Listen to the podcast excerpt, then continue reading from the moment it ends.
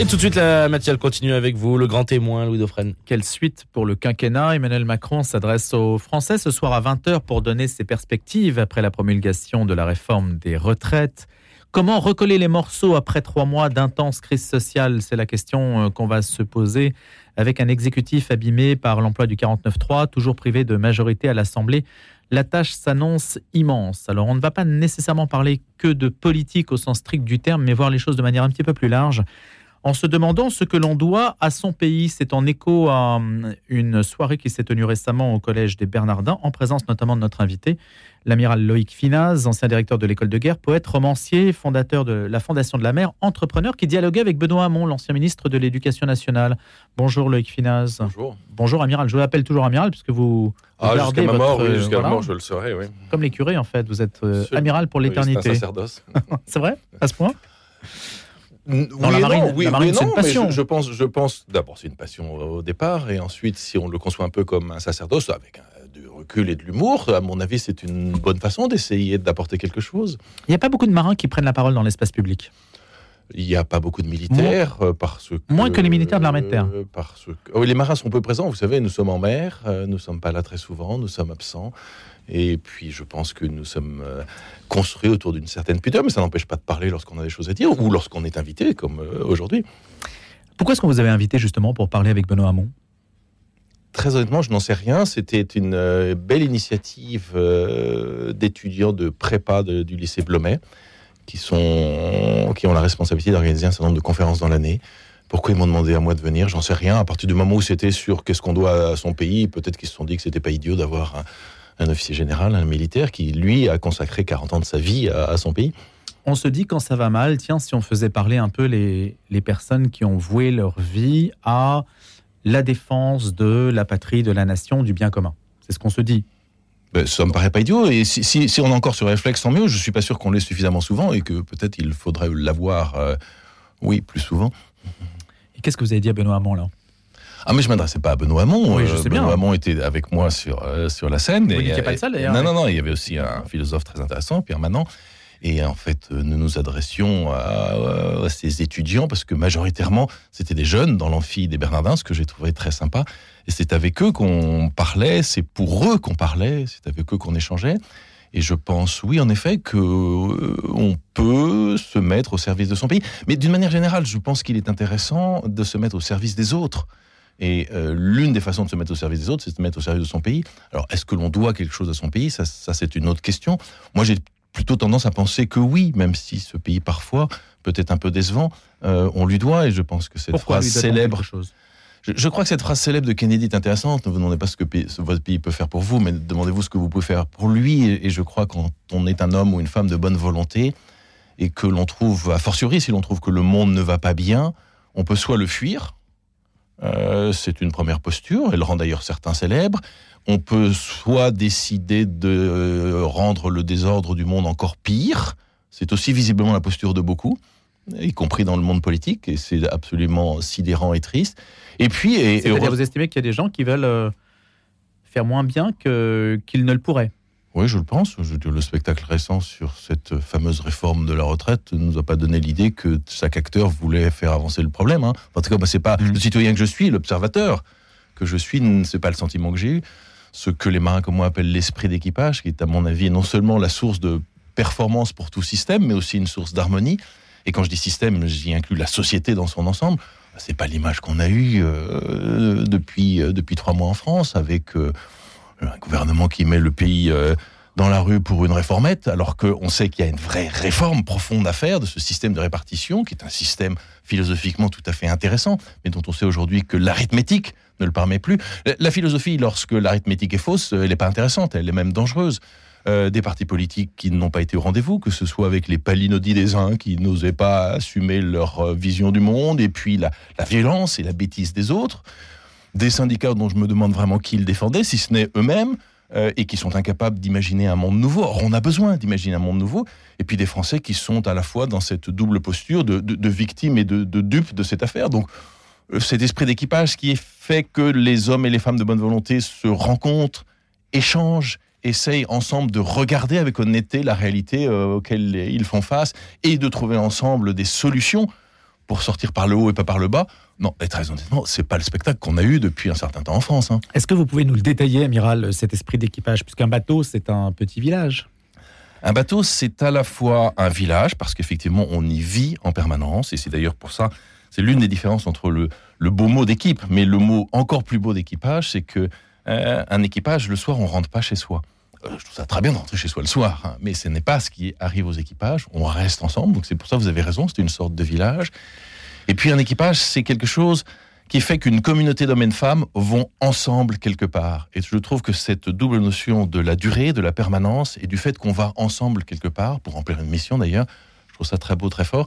Et ça repose sur plein de choses très intéressantes dont la société devrait s'inspirer un peu plus. Alors justement, Et en particulier, déjà, ça repose sur le fait que on échange en permanence. On échange en permanence dès qu'on a le temps. Hein, Évidemment, au combat, on n'a plus le temps. C'est pour ça qu'il y a une hiérarchie forte. Mais cette hiérarchie, elle est là que pour le combat, lorsqu'on n'a plus le temps.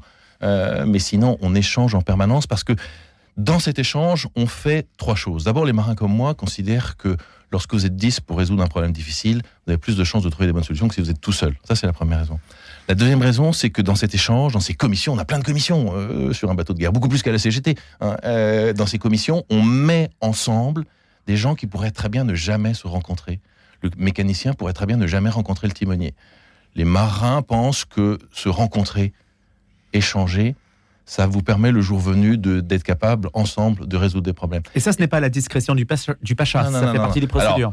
Le Pacha ensuite fera vivre ça plus ou moins bien, mais c'est structurel, absolument. La marine a compris ça depuis longtemps. Et puis la deuxième raison, d'ailleurs c'est celle qui manque tant dans la France d'aujourd'hui, euh, la troisième raison, pardon, c'est qu'en faisant cela, dans cet échange quotidien, on bâtit la confiance, qui fait que ensuite, face à un problème, au combat, dans la situation euh, éventuelle d'un bâtiment de guerre, on est tenu, structuré, renforcé par cette confiance, qui fait que du coup, on est capable d'affronter les difficultés. Bien que, hum, amiral, dans un bateau, les choses soient quand même très hiérarchisées, y compris, euh, on peut pas dire qu'il y ait des, des sortes de milieux un peu étanches entre les grades, les statuts?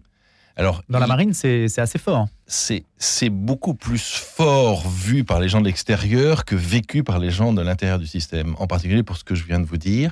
Ça, c'est la première raison, euh, cet échange permanent.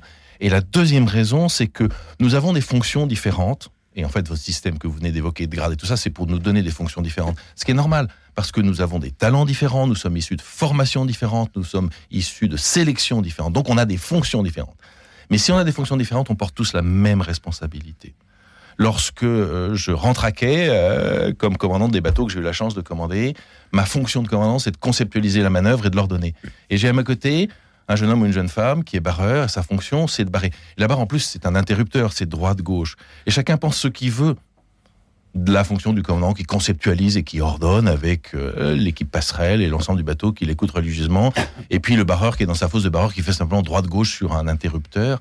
Vous pensez ce que vous voulez de ces fonctions. Si vous n'avez pas compris qu'à ce moment-là, ils sont aussi importants l'un que l'autre, vous n'avez rien compris à notre système. Il se trouve que c'est à la fois une source de performance exceptionnelle et c'est un ciment social fabuleux.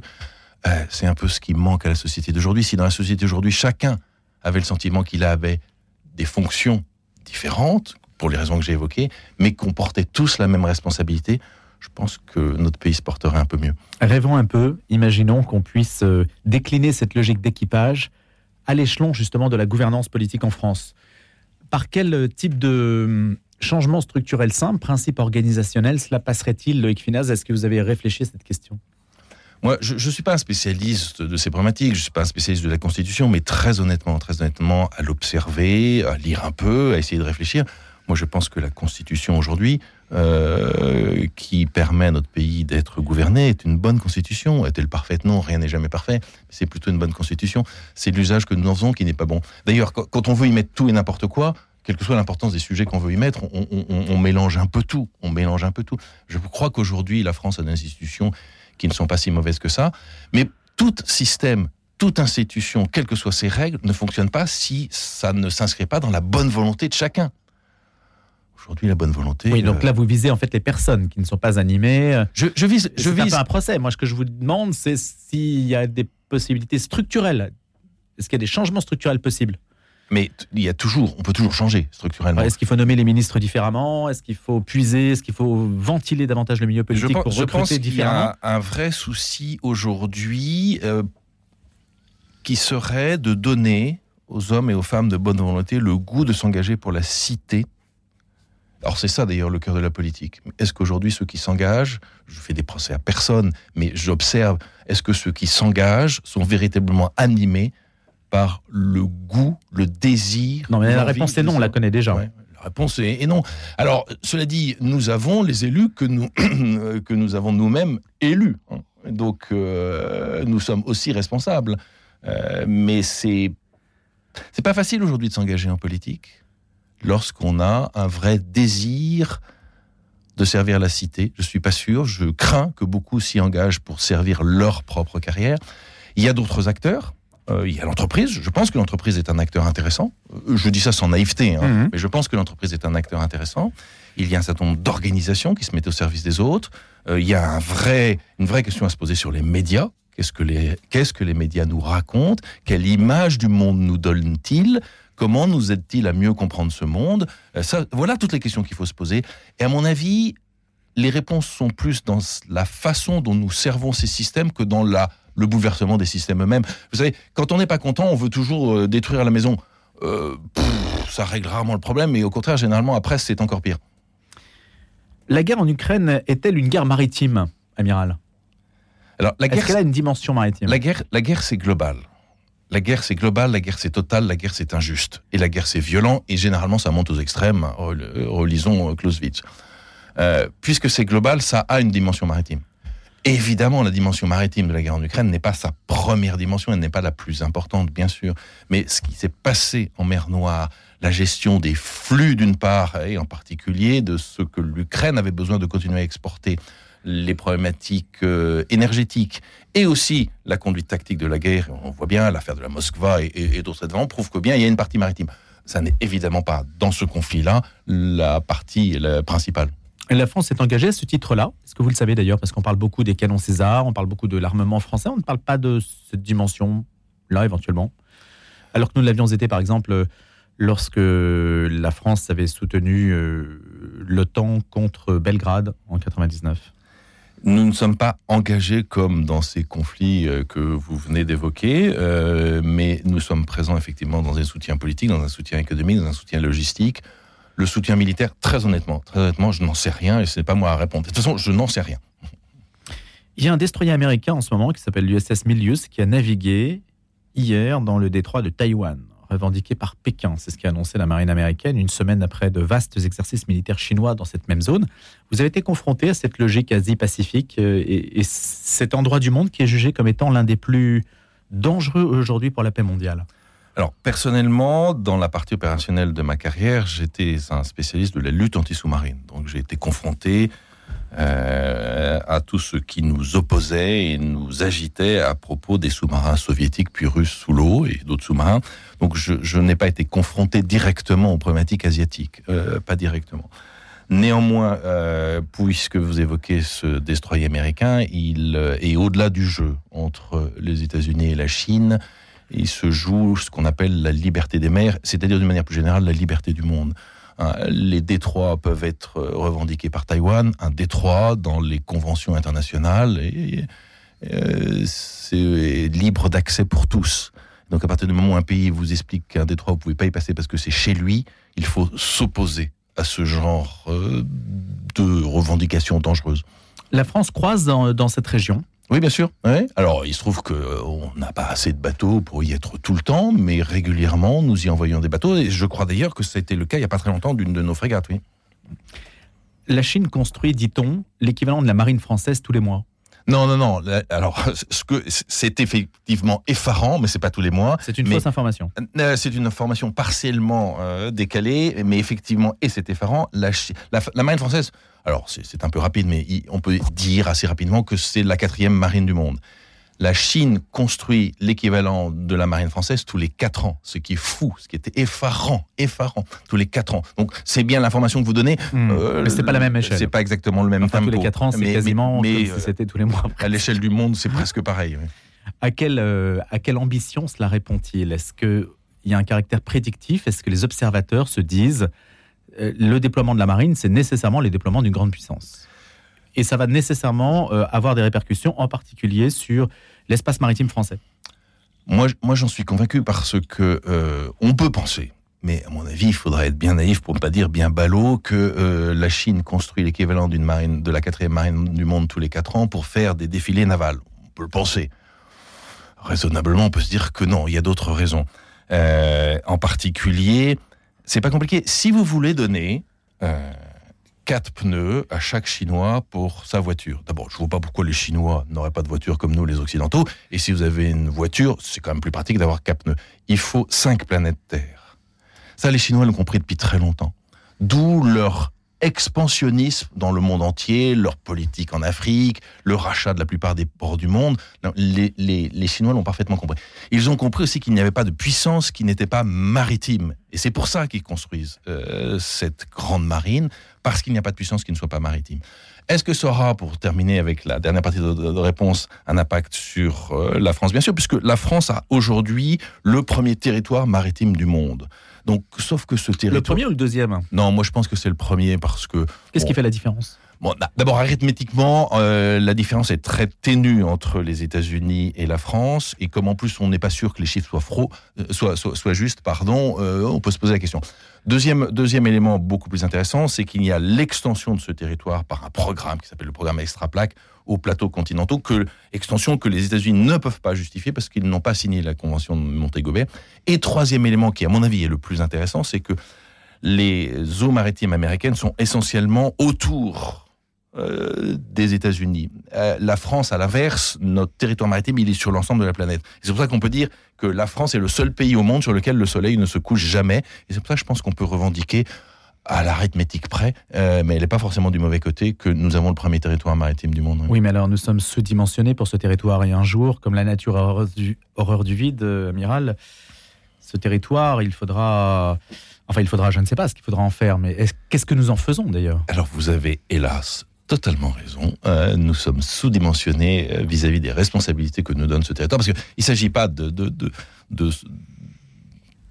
développer une prétention à l'égard de, ce constat. Nous avons le territoire maritime. Il s'agit simplement de comprendre quelles sont les exigences que nous avons ça. Et oui, nous sommes dimensionnés. J'aimerais que le pays euh, le comprenne un peu mieux. J'aimerais que nos gouvernements le comprennent un peu mieux. Et j'aimerais que tout le monde médite cette phrase extraordinaire du général de Gaulle qui dit que il existe un lien multiséculaire entre la liberté du monde et la grandeur de la France. Et la grandeur de la France, ça passe aussi par sa vision maritime des choses. Combien nous faudrait-il de bâtiments supplémentaires? Ah, je, je, ne sais pas. Il y a des prétentions dans ce domaine quand même. Non, je, je, ne sais pas répondre à cette question, mais il est, il est certain, il est certain qu'il nous faudrait euh, un deuxième porte-avions, qu'il nous faudrait beaucoup plus de frégates. Sauf que dire ça, ça n'est pas résoudre le problème. Dire un deuxième porte-avions aujourd'hui avec le budget actuel de la marine, ça tue la marine, donc c'est pas intéressant.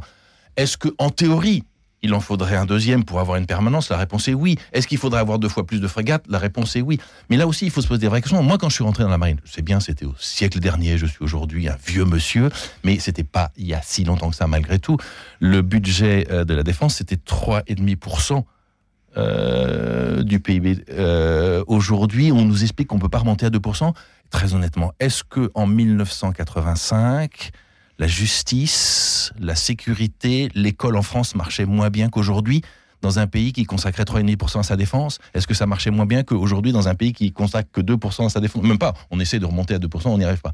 Donc, regardons les choses en face, prenons les vraies décisions, mais ça revient au début de notre conversation, ayons des gens qui ont la capacité à avoir une vraie vision du monde et à y répondre par une vraie, à la fois un vrai bon sens et une vraie volonté de faire avancer les choses. L'arme nucléaire, la question nucléaire avait un moment été un petit peu discutée, où on se demandait s'il fallait vraiment euh, continuer ce service permanent à la mer. Il semblerait qu'aujourd'hui, euh, la question ne se pose plus du tout. Il se trouve que, euh, hélas, trois fois hélas d'ailleurs, mais M. Poutine a rappelé à certains que tout ceci n'était pas idiot et qu'il serait très imprudent de s'affranchir de ces, de ces politiques qui sont uniquement pour que nous puissions nous défendre. Côté euh, américain, côté OTAN, euh, dans votre carrière, quelle était la nature des, des relations qu'on peut nouer avec l'ami, l'allié ou le concurrent américain? Les, les, relations entre la marine américaine et, et, la marine française, moi celle que j'ai connue euh, comme petit acteur euh, à sa modeste place, ces relations-là ont toujours été bonnes. Euh, et je pense que la confiance que j'évoquais tout à l'heure existe parce que nous faisons des choses ensemble. Et qu'il peut y avoir, euh, alors ça varie, mais il peut y avoir un écart important entre euh, les relations entre les marins et le, les relations entre leurs pays mais les relations entre la marine américaine et la marine française sont, bonnes et, et, et c'est une, constante. Peut-être qu'il faudrait changer plus encore pour, pour, que ça irrigue les échelons supérieurs, parce que là, c'est pas toujours le cas. On voit des campagnes hein, que fait la marine nationale pour recruter. Ça fonctionne? Ça fonctionne puisque aujourd'hui la marine arrive à recruter. Euh, le recrutement, c'est le grand combat d'aujourd'hui pour tous les systèmes, hein, que ce soit les armées, les entreprises ou tout le monde. Euh, c'est compliqué. C'est encore plus compliqué dans une société où on peut croire, quand on a 20 ans, à tort d'ailleurs, parce qu'en fait c'est faux, mais on peut croire, parce que la société vous le fait croire, qu'on ne peut pas partir de chez soi, on peut pas s'éloigner de son village, de sa sacro-sainte copine, de son chien ou, de sa maman. Euh, ce qui est faux, on est tout à fait capable de faire ça à 20 ans. Mais c'est pour ça qu'il faut que nous expliquions plus ce que nous faisons, que nous disions plus que c'est un métier fabuleux, et surtout que nous expliquions que se mettre au service de son pays, au service des autres, c'est non seulement une noble cause, mais en plus ça rend heureux. La question de l'isolement sur, on revient à l'esprit d'équipage, de l'isolement sur un bateau, ça la marine a, a suggéré la transition culturelle avec les, les techniques de communication qui permettent aujourd'hui d'être joignables partout. C'est un, un vrai changement dans effectivement la vie des équipages. Moi, j'ai été majoritairement au cours de ma carrière un marin qui, lorsqu'il embarquait, passait dans un autre espace-temps était coupé de ceux qui laissaient derrière lui. Comme un moine, hein Et Absolument. Il y a beaucoup cette espèce de... Vous savez, le huis clos face à la mer d'un marin, c'est le huis clos, euh, effectivement, euh, d'un moine dans, dans, dans, dans, sa cellule. Absolument. Les monastères recrutent pas mal dans les sous-marins, je crois. Je ne sais pas si c'est vrai, mais je suis pas sûr que ce soit vrai, mais on pourrait le comprendre. Et, et, et, le fait qu'aujourd'hui, de tout point du globe, à tout moment, vous puissiez être rattrapé par euh, les problématiques des êtres chers que vous avez laissés derrière vous, euh, c'est quelque chose qui est Qu'est-ce que vous conseillez, vous euh, Lien ou rupture d'espace-temps? On peut pas, on peut pas s'affranchir euh, des choses du monde et de la nature du monde. Donc euh, euh, la rupture, ça n'est plus possible. Est-ce que c'est une bonne chose? Ça se discute, mais c'est comme ça. Donc il ne s'agit pas de nier les réalités, et puis il s'agit de voir comment on peut profiter justement de ces technologies nouvelles pour être plus fort et plus heureux, même si c'est pas aussi facile qu'on pourrait le croire. Merci beaucoup, Amiral, de nous avoir fait partager vos réflexions ce matin sur l'actualité, et puis bien sûr l'esprit d'équipage, qui est aussi euh, peut-être la, la leçon à garder en fait de ce que nous pourrions éventuellement envisager pour notre gouvernance politique. Merci d'avoir été des nôtres, Loïc Finaz. À bientôt. Je vous en prie, à bientôt.